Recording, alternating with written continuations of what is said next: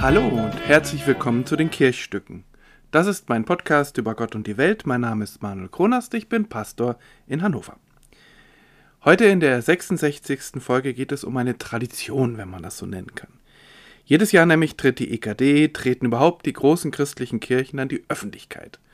Und dort machen sie dann Angaben darüber, wie sich ihr Mitgliederbestand im vergangenen Jahr verändert hat. Und jedes Jahr ist das dann die gleiche Botschaft. Wir sind kleiner geworden, wir sind weniger geworden, das kleiner und weniger beschleunigt sich oder verlangsamt sich. Wir tun was, wir tun vielleicht nicht genug, wir müssten mehr tun, wir ändern uns. Und das wird dann nicht nur von der EKD verkündet, sondern auch in der Folge heruntergebrochen auf die Landeskirchen, auf die Kirchenkreise, auf die Kirchengemeinden. So rechnen Kirchenkreise dann zum Beispiel aus, wie viele Gemeinden sie rein nach den Zahlen in den letzten Jahren verloren haben. Natürlich ist das keine ganz korrekte Aussage und Berechnung, denn die Gemeinden sind ja nach wie vor da. Sie sind in der Regel auch höchst lebendig und da passiert eine ganze Menge. Es sind also keine Gemeinden plötzlich irgendwo verschwunden. Aber es sind weniger Menschen in den Gemeinden unterwegs.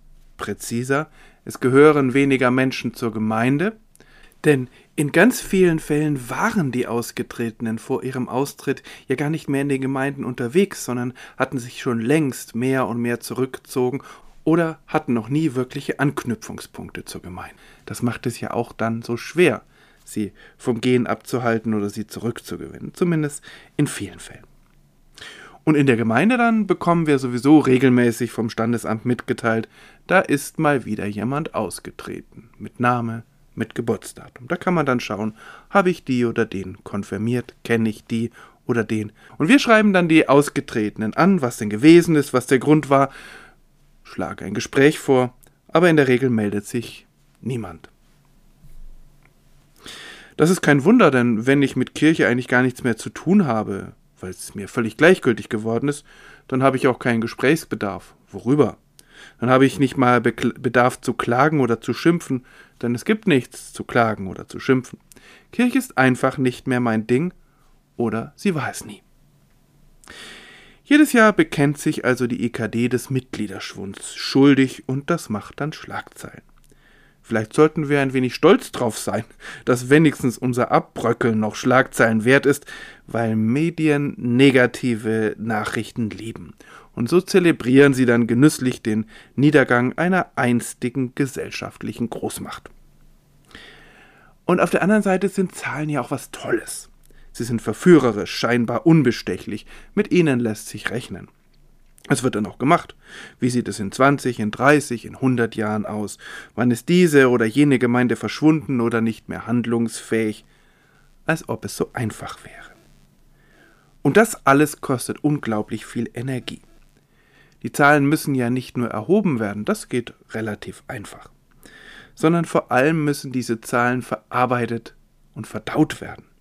Und wer seit 40, 50 Jahren mit der Kirche verbunden ist, die oder der muss diese Energie schon genauso lange aufwenden. Jedes Jahr, wir werden weniger.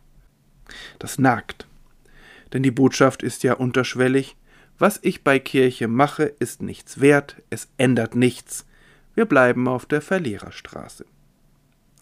Dabei ist der Vergleich der heutigen Zahlen mit denen unserer Großeltern völlig unfair. Denn damals waren ja nicht deshalb fast alle Menschen in der Kirche, weil die Kirche damals grandiose und wirkungsvolle Arbeit gemacht hätte. Hat sie gemacht, aber sicher nicht mehr als heute. Nein, die Gesellschaft hat damals der Kirche ihre Mitglieder auf dem Silbertablett serviert.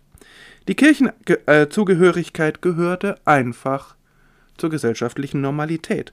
Und wer außerhalb der Kirche war, war zumindest am äußersten Rand der Gesellschaft.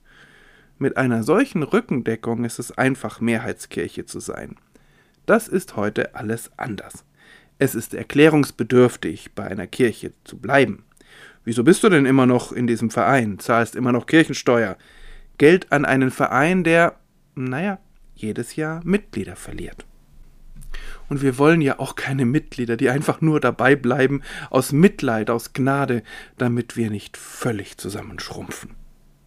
Und da ist sie wieder, diese Erzählung, die wir selbst erzählen, obwohl sie unglaublich viel Energie frisst und die uns kleiner macht, als wir sind. Warum erzählen wir sie überhaupt? Natürlich ist es wichtig, dass wir selbst diese Zahlen kennen, dass wir uns mit ihnen auseinandersetzen, als Grundlage für unser kirchliches Handeln, damit wir verantwortlich planen können, damit wir verantwortlich und professionell mit unseren Finanzen umgehen.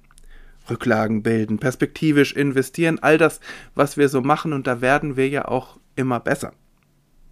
Dass wir überlegen, wie wir mit unseren Mitarbeitenden umgehen, ob wir ihnen gesicherte Arbeitsverhältnisse bieten können. Dieser ganze Umgang mit Zahlen, mit den Finanzen, das Fundament unserer Gemeindearbeit, das ist überlebenswichtig. Ohne ging es nicht. Aber es ist doch nichts, wovon wir abends am Lagerfeuer erzählen würden. Da geht es doch um das, was uns packt, was uns begeistert und was wir dann mit dem Geld, was uns anvertraut ist, auch machen wollen und machen können. Unternehmen veröffentlichen Jahresberichte, in denen sie verraten, was sie produziert haben, wie viel Gewinn sie gemacht haben und so weiter. Das könnten wir ja auch tun. Vielleicht ist dieses äh, EKD-Ritual, dieses alljährlich auch ein wenig so gedacht. Aber dann doch nicht so. Kirchen sind doch keine Mitgliederproduktionsanstalten. Unsere Aufgabe ist es doch, Menschen mit Gott in Berührung zu bringen. Davon müsste so ein Jahresbericht handeln. Ihnen zu helfen, dass sie ihr Leben bestehen können mit all den Unwägbarkeiten und mit den grausamen Wendungen dieses Lebens. Unser Auftrag ist es, da zu sein, wenn Menschen krank sind, wenn sie auf der Straße leben müssen, wenn sie von allen anderen Institutionen in diesem Land verlassen sind, dann müssen wir da sein. Wenn sie einen spirituellen Rahmen für ihr Leben suchen, wenn sie eine Gemeinschaft brauchen, in der sie Halt bekommen und in der sie anderen Halt geben können, wenn sie eine andere Wirklichkeit hinter dieser Wirklichkeit suchen, wenn sie Hoffnung brauchen beim Blick auf den Tod, wenn sie mit ihrer Schuld umgehen müssen, wenn sie daran fast zerbrechen, dass sie keine Götter sein können und doch welche sein sollen. Das ist doch unsere große Erzählung, wie Menschen in unserer, ihrer Kirche gestärkt werden. Oder Meinetwegen auch, was wir konkret falsch gemacht haben und was wir daran besser machen wollen, ohne den Anspruch, dass jede Reform gleich die ganze Kirche retten muss. Auch beim Blick auf die vergangenen Jahrzehnte. Das war keine Zeit des Verfalls, sondern eine Zeit unglaublicher Kreativität, Menschen haben versucht und es auch geschafft, in die Welt hineinzugehen, etwas für andere Menschen zu tun, Menschen vom Glauben zu begeistern. Und dass die Rezepte von damals heute nicht mehr wirken, weil Menschen andere geworden sind, heißt doch nicht, dass sie damals schlecht waren oder dass das, was Menschen damals in der Kirche gemacht haben, wertlos war. Ich merke das immer wieder, wenn ich Wiedereintrittsgespräche führe. Wie da Menschen auf ganz gewundenen Wegen wieder in die Kirche zurückgekommen sind weil sie das Gefühl hatten, ja, da bekomme ich doch was, was ich für mein Leben brauchen kann. Wenn ich älter werde, wenn ich krank bin. Vielleicht auch gerade dann, wenn ich eine Familie gründe und ich plötzlich eine ganz andere Perspektive auf das Leben habe. Vielleicht auch dann, wenn ich gar keine Familie habe. Oder wenn ich mein Leben ganz ungewöhnlich führen möchte. Man darf doch auch nicht vergessen, welche unglaubliche Veränderung die Kirche in den letzten Jahrzehnten durchgemacht hat und auch ganz bewusst gestaltet hat. Zum Beispiel, wenn es um die Anerkennung anderer sexueller Partnerschaften oder Lebenspartnerschaften als die klassische Mann-Frau-Ehe betrifft. Es ist doch eine wunderbare Erzählung, dass Menschen sich in dieser Kirche zu Hause fühlen mit ihrer Andersartigkeit oder eben mit ihrem ganz individuellen Lebensentwurf wo sie nicht danach bewertet werden, wie sie leben wollen, sondern nach dem, was sie sind, nach der Liebe, die sie geben und die sie brauchen. Auch davon könnte eben erzählt werden. Natürlich sind das kleinere Zahlen. Da tritt nicht mal eben meine ganze Gemeinde wieder in die Kirche ein. Für jeden Menschen, der in meine Gemeinde eintritt, treten einige mehr Menschen aus. Doch wenn ich mich von der größeren Zahl lähmen lasse wie das Kaninchen von der Schlange, dann brauche ich mich nicht darüber zu wundern, wenn mich die größere Zahl frisst. Vor allem aber ist es ungerecht dem Menschen gegenüber, der da eingetreten ist. Soll ich dieser Frau sagen, wunderschön, dass du in die Kirche eingetreten bist, aber es war nicht genug? Du hättest noch fünf andere mitbringen müssen? Nein, zu feiern, dass Menschen sich in dieser Kirche wohlfühlen, dass sie dort in dieser Gemeinschaft einen Ort finden können, wo sie ihr Leben meistern können. Solche Erzählungen müssen wir stark machen.